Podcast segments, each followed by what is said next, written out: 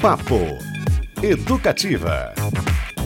Olha só, gente, um retrato inédito sobre quem são as mais de 2.300 mulheres que fazem literatura no Brasil é uma das grandes belezas do livro Um Grande Dia para as Escritoras, lançado neste ano pela editora Bazar do Tempo.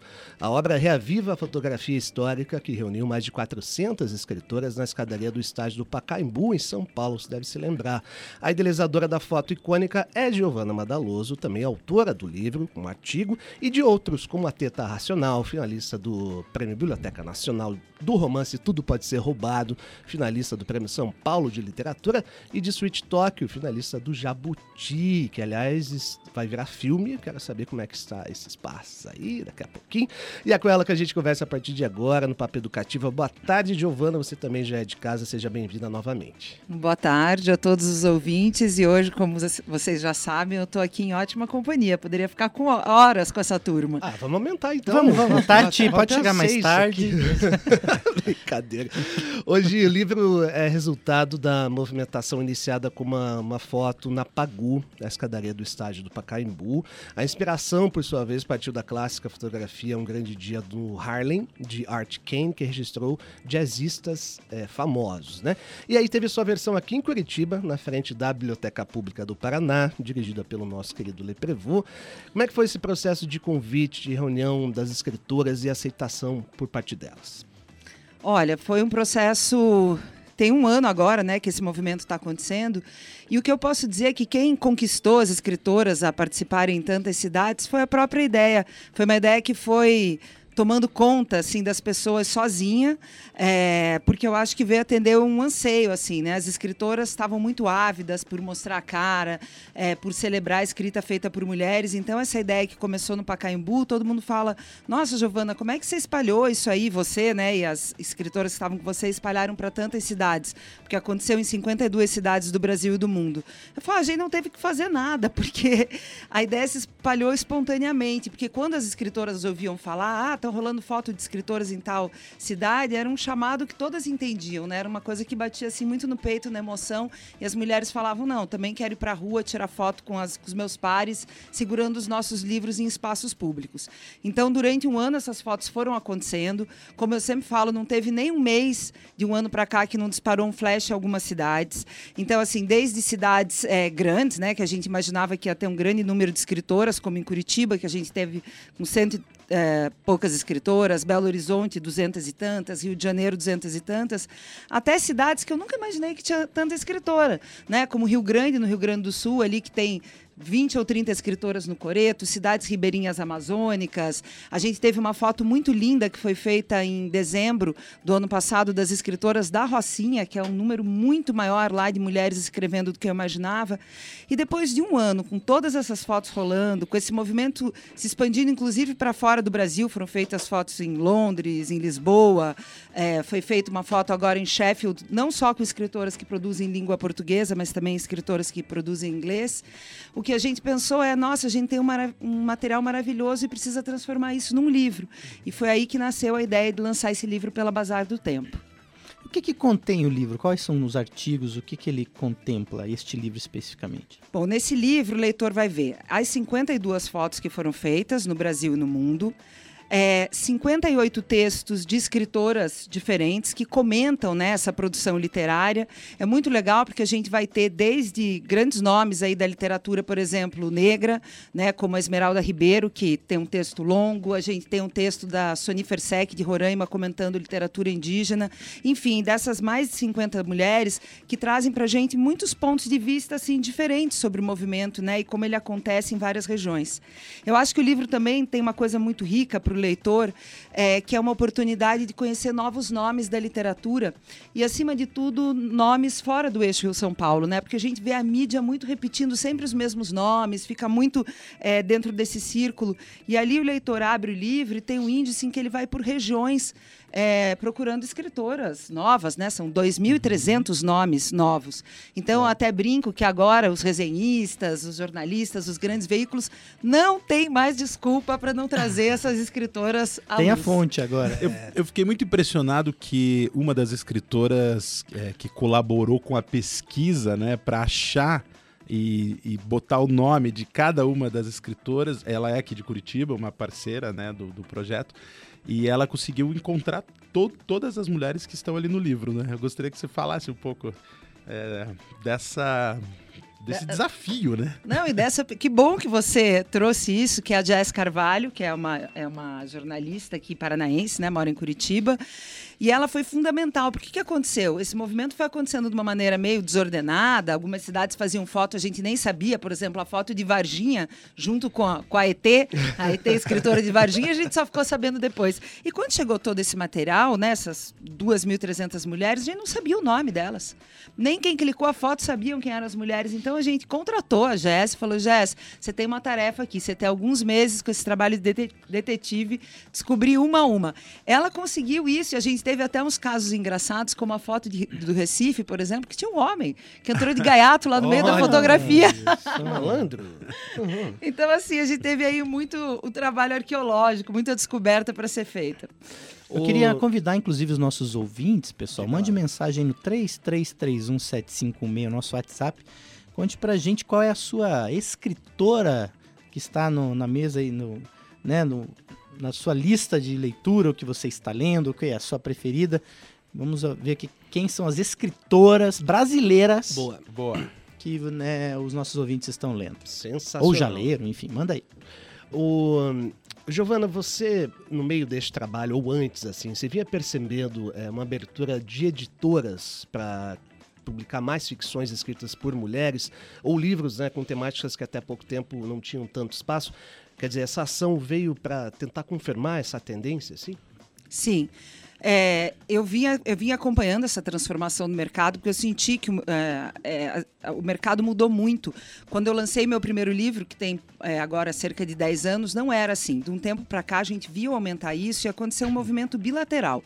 Primeiro, as editoras tiveram que procurar mais títulos para dar uma certa equivalência no seu catálogo, né? Porque hoje em dia pega até mal você como editora, você está trabalhando com cultura, você tem um catálogo que tem muito mais homens por mulheres. Então veio primeiro uma demanda desse lado, mas também, principalmente, uma demanda do público leitor, porque as mulheres começaram a chegar com livros que eu falo que escritos com frescor e fúria. Eu gosto de falar, porque abordando os assuntos de uma maneira muito fresca, né? Temáticas que antes eram do universo feminino e eram abordadas geralmente por escritores homens, que sempre foram a grande maioria, as mulheres falando disso de um jeito muito visceral, sem tabus. Então, o público leitor começou a se interessar e querer saber desses livros escritos por mulheres. Então, isso é, é uma demanda. É. Olha só, já está chegando aqui, Cris. Oba. A Letusa, nosso ouvinte, falou da Talita Rebouças, inclusive. Oh. É, a gente. Minha filha ama essa escritora. É, inclusive a gente fez uma entrevista. Bruno Barreto, que está filmando um, muito bem né, um longa sem, sem, quebrar o patrimônio. Tô quebrando aqui o estúdio, pessoal. Patrimônio público. uma placa, mas ela sobreviveu. Continuamos no ar. Bem resistente isso aqui aí. É, aliás. É. Verdade. Eu fiz uma entrevista Verdade. com Bruno Barreto, que está filmando, gravando, né, um... É, Traição entre Amigas, né? Isso rodou aqui em Curitiba. Da Thalita mas, Rebouças. Mas esse filme, ele é para o público infanto-juvenil, não? O que, que você pescou lá, Beto? Ah, eu creio que mais jovem, assim. Mais, creio que sim. Jovem é, adulto, Jovem talvez. adulto, acho que é, né? um, é por aí. É. Com a Larissa Manoela como uma, uma das protagonistas hum. e tal. Foi filme, eu acompanhei uma cena rodada lá no, na Ópera de Arame. Uhum. É, aliás, muito legal ver é, em loco, assim, né? Um, ser filmado, muito bacana. É. O Leprevô, e aí, o que, que você percebe também, né, enquanto diretor de uma instituição tão importante como a biblioteca, até de números de empréstimos ou de busca por escritoras mulheres, algum tipo de, de mudança recentemente, enfim? Sim, eu acho que é, o usuário e as usuárias da biblioteca têm acompanhado essa tendência, né? É, eu acho que são demandas da sociedade que refletem é, na, no, no, público leitor, reflete ali na, digamos assim, na ponta é, onde a literatura vai dar, que é na relação né, do leitor com o livro. Então, na biblioteca, eu sinto muito fortemente né, a, a busca, a presença é, de pessoas interessadas na literatura feita por mulheres, na literatura contemporânea, muito, não é? é brasileira e também internacional. É, nós mesmos, nos nossos eventos, também temos tentado cada vez mais é, abrir o espaço para ações como essa é, que as mulheres trouxeram da escadaria, da foto e outras mais. Então, eu sinto que a cultura do livro, a cultura da literatura está justamente tentando responder a isso de modo é, muito, muito eficaz e necessário, não é? Tem um ponto interessante que poucas pessoas sabem, é que 55% dos leitores no Brasil são mulheres. Então, assim, as mulheres leem muito e tem uma coisa bem interessante desse movimento, que assim, apesar de sermos a maior parte das leitoras, não somos o maior número dos, de escritores. Então, acho que esse movimento também ele funciona muito para divulgar, né? O movimento que a gente fez das fotos com as mulheres, de divulgar a escrita feita por mulheres para os leitores, mas também de empoderar as mulheres a escreverem. Uhum. Porque as mulheres geralmente são muito inseguras. É, esse movimento acabou revelando uma coisa que muitas traziam, que era assim, ó, oh, eu não consigo me ver como escritora escritora. Né? Eu costumo contar por aí que uma escritora negra que estava sentada ali do meu lado na foto falou: Olha, eu tenho é, textos em mais de 10 antologias e não me sentia escritora o bastante para estar tá aqui. Então, as mulheres leem muito, escrevem muito, e é muito interessante a gente ter esse tipo de movimento no sentido de empoderar e mostrar, gente, vamos dar a cara, né? É, como eu brinco, homem escreve às vezes é, duas frases e já fala: opa, tô pronto, sou escritor, sou poeta. A mulher às vezes tem um percurso longo escreve de 10, 20 né? anos. É. É. para se assumir dessa maneira. E essa, então, essa não é, entendimento, autoentendimento de escritora, enquanto escritora é, mulher, você acha que vem por quê? Essa necessidade de afirmação mesmo do público masculino ou de, de publicação? Que que eu acho que tem muitas questões encavaladas, mas tem uma questão muito fundamental que eu brinco. Claro que a gente sabe das é, desigualdades né, mercadológicas e em termos de estudo, tudo. Mas tem uma coisa que eu falo que é do peito para dentro que acontece com a mulher. Para você ser um escritor, o que, que você precisa antes de mais nada? Acreditar que aquilo que você tem para dizer é, signific é significativo, é importante de ser ouvido. E a gente tem uma educação que desqualifica demais a opinião feminina desde a infância. Então as mulheres já vão crescendo com essa, com essa insegurança, já vão ouvindo dentro de casa. Tem muitas mulheres, às vezes, que a gente sabe que são clássicas, né? Casadas com artistas, né? Teve a Frida, que era casada com o Diego Rivera. Zélia Gattai. E era sempre. Zélia Gattai. E era sempre, não, o marido em primeiro lugar, e elas ali segurando o bebê no colo e escrevendo paralelamente. Então é uma desqualificação sistemática por muitos anos. Então, isso também, quando chega lá na ponta, na hora de se assumir, acaba pesando tudo pra, isso. Pra Alice Ruiz, né? Também. Viveu esse, esse momento aí, aliás, talvez até viva hoje, né? Uhum. Por muito tempo, que é esse link absolutamente direto com o Paulo Leminski, né? Eu, eu já contei essa história aqui, eu li, inclusive, fiz uma crônica uma vez para Alice sobre isso, que ela conta que num evento em Curitiba, aqui em Curitiba, que ela foi convidada, ela foi na hora que chegou na época a Dilma era presidente do Brasil ela foi sendo apresentada foi apresentando as pessoas que estavam no palco chegou na Alice. E aí a, a pessoa que apresentou essa aqui é a Alice Ruiz é, daí a, a Dilma falou assim Alice Ruiz é, como é que como é que foi a história? Ah, é a esposa ou foi né do Paulo Leminski ela falou não não Paulo Leminski era que era seu marido. ah, isso aí. E as, a, a Alice conta essa história. Assim como hoje o Rivera é da Frida Kahlo e a Silvia Plath agora é o Também, Ted Hughes que claro. vai ser apresentado como secundário. É. Muito legal. Estamos chegando mais aqui, ó, a Sheila, que é a nossa ouvinte das listas. Manda ver. Ela mandou aqui Raquel de Queiroz, Carolina de Jesus, Lígia Fagundes Teles e Zélia Gattai, olha só. Que legal. E também Clarice Eu ia fazer uma pergunta para a Giovana, que é, você esteve no ano passado na foto de São Paulo, se eu não me engano a foto aconteceu no mesmo dia da foto aqui em Curitiba, né? Sim. Então, como você estava liderando o como movimento... Como assim? Você... Você é. saiu na foto de São é. Paulo e não na de Curitiba. Não, mas, mas é muito importante que ela estivesse lá. Mas esse ano você esteve agora na, na biblioteca, na foto. E não só na foto, no evento de lançamento, não é? Que nós fizemos é, na biblioteca, em parceria com vocês. É, a biblioteca apenas abrindo as portas. Só isso já acho que está de bom tamanho para a biblioteca mas é, teve a foto e teve uma conversa muito legal, não é, com escritoras. É, você até estava na plateia nesse momento, então gostaria que você se pudesse contar assim da tua experiência de ter estado na foto aqui, na tua cidade, do coração, e, e também de como foi lá na biblioteca.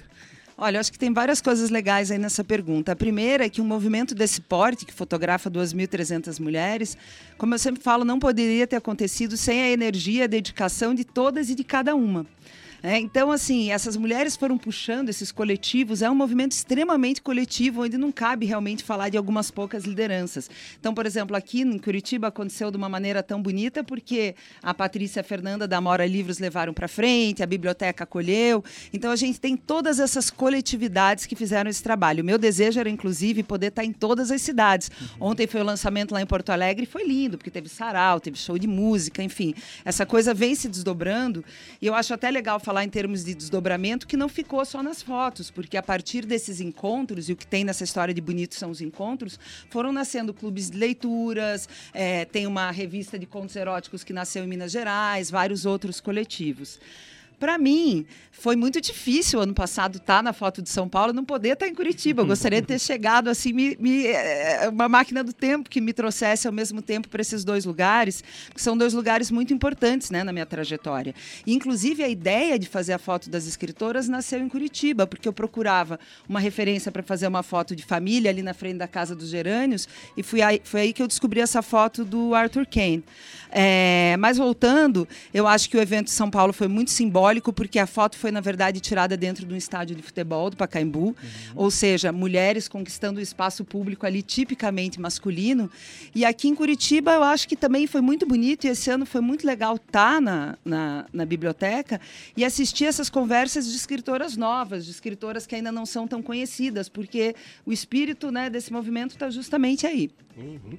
Não deu para inserir digitalmente lá a foto, colocar Vamos, como é. arquivo, né? A inteligência artificial resolve. É, resolve isso aí. Não, olha só, na foto de São Paulo a gente fez uma coisa muito legal, porque uma amiga minha do movimento negro falou: olha, quem tem que estar tá nessa foto é a primeira romancista brasileira que é negra e ninguém sabe. Então a minha amiga fez uma máscara, plotou e foi vestida de Maria Firmina. Uau, que legal. É. Que demais, demais.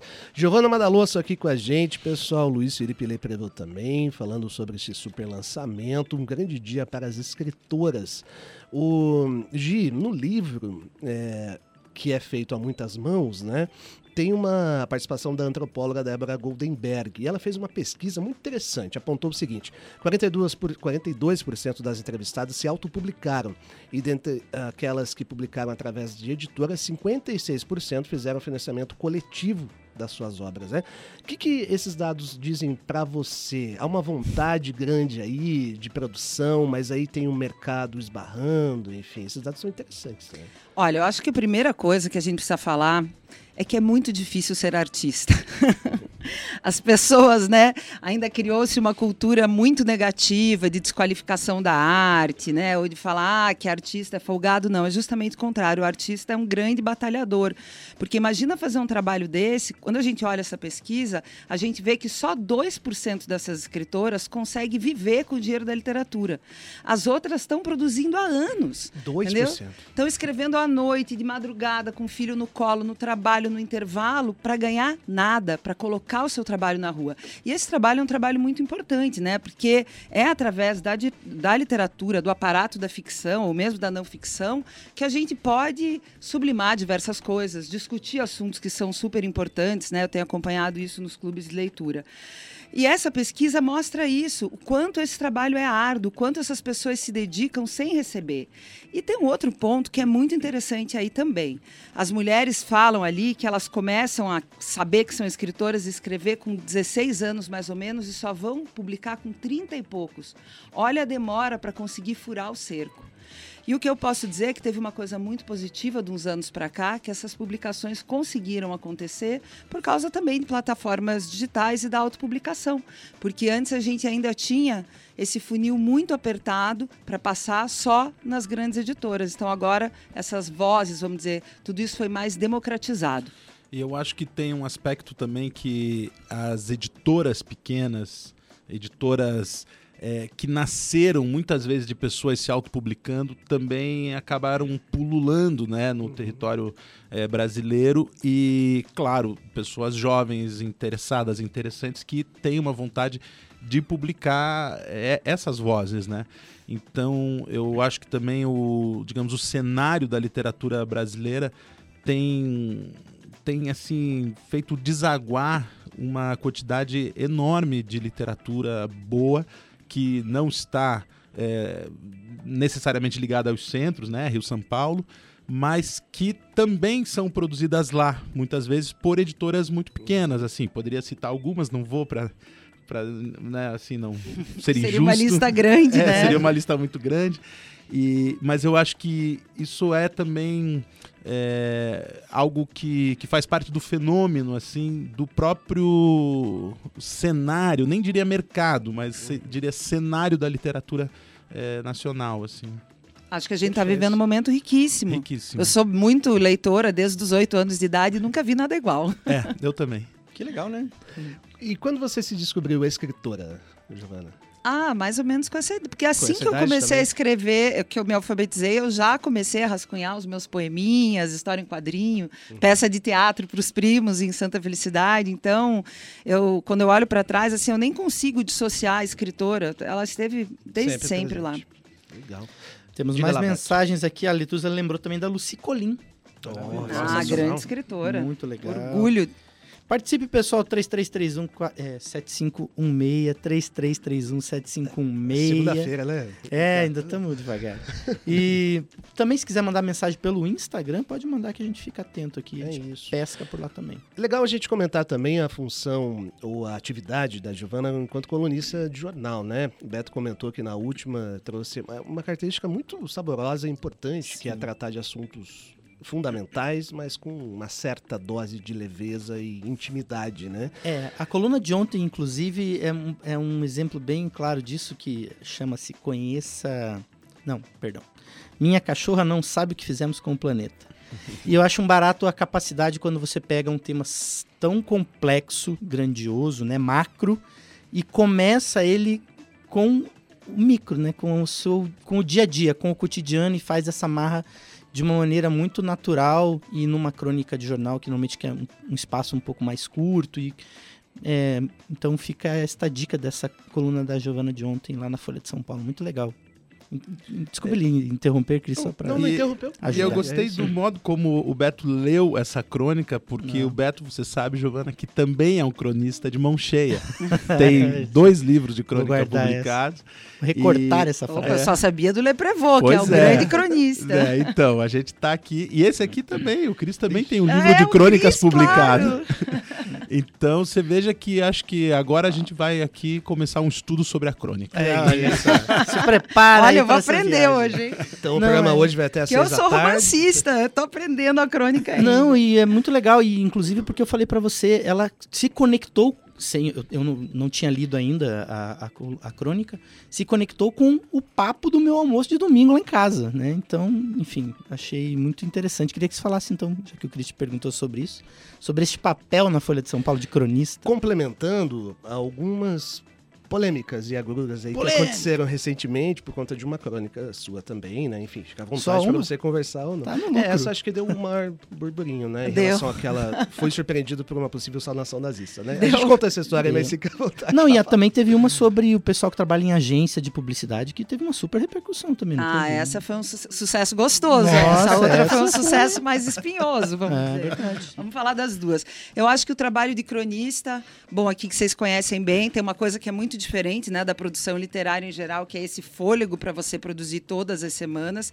E eu procuro mesclar, assim, assuntos menores, coisas às vezes mais leves, com questões que eu acho que são importantes. Então, a minha crônica, por exemplo, dessa semana, ela fala de um passeio que eu fiz com a minha cachorra, mas está contemplando toda a questão climática. Ali eu falo que a minha cachorra nem imagina o que, que a gente está fazendo com o planeta em que ela vive, que será o planeta dos descendentes. Porque eu acho que tem pautas que são importantes né, de serem trazidas. E essa coluna que fez muito sucesso, que eu chamei de Os Escravos de Luxo da Faria Lima, é uma coluna que eu falei ali sobre um assunto né, que eu vi muito, que eu acompanho em São Paulo, e não só em São Paulo, que são as pessoas trabalhando. é, assim, totalmente que você olha, né, para as pessoas e não imagina que pessoas muito bem pagas em agência de propaganda, né, dirigindo carros super caros, trabalham é, assim de um jeito muito pesado, né? Trabalham às vezes 18 horas por dia. Já vi pessoas trabalhando 24 horas por dia. Então acho que esse texto pegou tanta gente, viralizou assim. É. Foi lido por muitas pessoas, as pessoas faziam vídeos, discussões, foi levado para salas de aula. Esse texto cresceu muito e tocou tantos corações, porque tem muita gente que vive dessa maneira no Brasil, né? Um, é, um país muito precarizado, as leis trabalhistas ali são sempre colocadas, é, né? É puxada a corda e eu achei muito bacana esse tipo de repercussão. Fico feliz com a resposta dos leitores. E as pessoas ainda me escreviam falando assim, Giovana, e você nem pegou tão pesado, porque tem aqui casos piores ainda. E, e também com essa resposta dos leitores, eu descobri de novo que as mulheres são muito, são muito fragilizadas também. Recebi muita mensagem delas. Bom, já o Ryle, nem sei se eu quero falar disso, porque já foi tão difícil. Mas enfim, eu andei comendo uma bola e teve uma informação ali que não foi muito bem checada, né, por mim e pelo jornal, e acabou desdobrando isso numa, numa repercussão muito grande. Eu, inclusive, foi, fui linchada aí por alguns leitores e nesse momento eu entendi um pouco da polarização e da selvageria das redes sociais, uhum. né, que às vezes são reações uhum. muito desmedidas para algumas coisas que não precisariam ganhar tanto tamanho, né? Foi um erro corrigido ali em poucas horas, é normal que o jornal faça isso e corrija, e a repercussão foi, foi grande demais. Ossos do ofício, absolutamente normal, né? Acontece, aconteceu provavelmente com você também, comigo aconteceu enquanto eu era colunista do, do, jornal aqui em Curitiba, alguma informação deslize, é. só que o volume, na época não era tanto ainda, mas o volume não, do retorno é... disso... Na vem... época os fãs dos Hansons foram só na porta é. do jornal com tochas e... enfim, fora isso, isso tá tranquilo. Uma vez falei mal de um disco dos Hanson, falei lá, tudo queria me pegar. Né? É, mas eu acho que assim, a gente tira muito aprendizado disso, né? Certamente você também. E a, se a repercussão é grande, é sinal que acho que está indo para o caminho certo também. Né? É isso, Muito bom. Papo Educativa hoje com a Giovana Madalonso. Rapidinho para a gente encerrar, infelizmente, essa primeira parte de novos projetos aí. O site Fervura continua quente, não? Tá. Continua, não estou tão presente no Fervura agora, mas o Fervura tá, tá lá pegando fogo sozinho. Tem vários colunistas falando sobre crise climática. Eu recomendo, quem tem interesse, seguir a página. Boa. Tem, tem um vídeo meu lá no Fervura. Ah, durante, tão bonito. Durante a pandemia, a Giovana me convidou para fazer um poema para o Fervura. Fiz um texto que depois virou peça de teatro. Chama-se oh. Aqui é Minha Casa. Hoje quem faz como peça de teatro é a Ciliane Vendrúsculo. E e graças a esse convite, esse chamado, fiz um, um texto que, que tá lá, lá, lá no, no Fervura, é eu mesmo que falo, né? É, não, eu até ia falar que isso é um bônus, né? Porque ele não só escreve bem, como ele também é ator, Sim. então ele traz uma interpretação muito bonita para os textos dele, é bem impactante. Demais. Fervura.com.br? Isso. É isso, maravilha.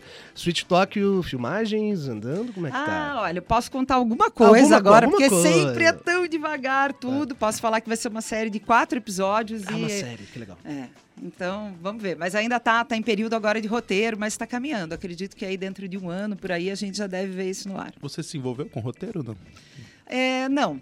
Não, porque eu acho que eu faço melhor literatura do que roteiro. Então, eu achei que poderia ficar mais bem tratado nas mãos de uh, roteiristas mais experientes do que eu. Demais. Novo livro a caminho? Escrevendo. Escrevendo? se as colunas deixarem, vamos ver se acaba esse ano. E eu sei que o Lepreville tem indicação de leitura hoje. Né? Bom, eu gostaria então de indicar os livros da Giovana.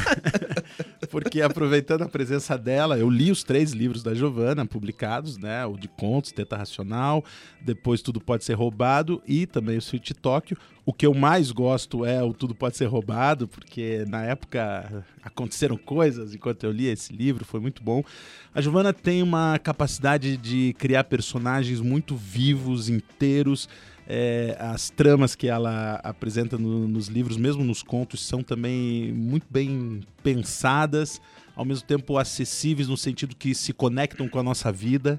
Então, são livros que eu recomendo muitíssimo, assim, é, livros que trazem boa literatura, uma narradora excelente, né? As narradoras no Sweet Talk são duas narradoras, os dois são na primeira pessoa, né? Sim.